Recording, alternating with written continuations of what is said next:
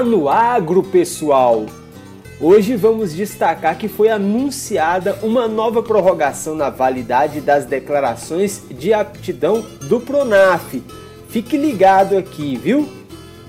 Vamos começar falando sobre as cotações do mercado. O boi gordo superou 315 reais pela primeira vez no indicador CPEA em Goiás está sendo comercializado a R$ 289,50 o preço à vista da arroba do boi gordo. O sorgo vale 60 reais a saca. Feijão 295 reais em Irecê, na Bahia. E o café arábica duro, a saca de 60 quilos, chega a 710 reais.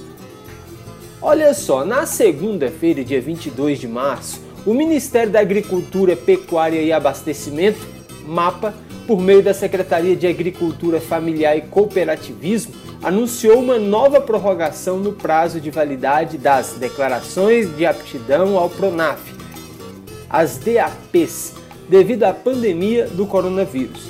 De acordo com a portaria número 121, será prorrogada por seis meses a vigência das declarações com vencimento entre os dias 31 de março de 2021 e 30 de setembro de 2021. O sistema da DAP realizará de forma automática a atualização nas datas de validade das declarações. O beneficiário poderá consultar a alteração no extrato DAP, que já está disponível na internet segundo as informações aqui do canal Rural. A declaração de aptidão ao Pronaf, DAP, é a porta de entrada do agricultor familiar às políticas públicas de incentivo à produção e geração de renda. Como uma identidade, o documento tem dados pessoais dos donos da terra, dados territoriais e produtivos do imóvel rural, também da renda da família. Para acessar uma linha de crédito do Pronaf, por exemplo, é imprescindível a DAP, pois nela consta informações que darão segurança jurídica para as transações de financiamentos. Além dos agricultores familiares, são beneficiários da DAP.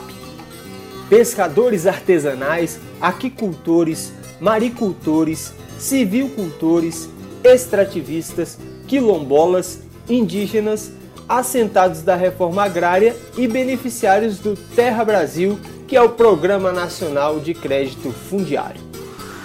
Agora o tempo aqui no entorno sul de Brasília. O sol deve ser forte, algumas nuvens, ventos à tarde também tendem a mudar o clima. A mínima é de 20 e a máxima pode alcançar os 31 graus a umidade relativa do ar entre 40% e 86% nesta quarta-feira. São esses os destaques que temos para hoje. E lembre-se também de se inscrever no canal da Rede Lusiânia no YouTube e curtir o vídeo. O podcast também vai estar disponível no Spotify. Muito obrigado a você por sua companhia, porque se está no agro, está aqui no Destaca Agro.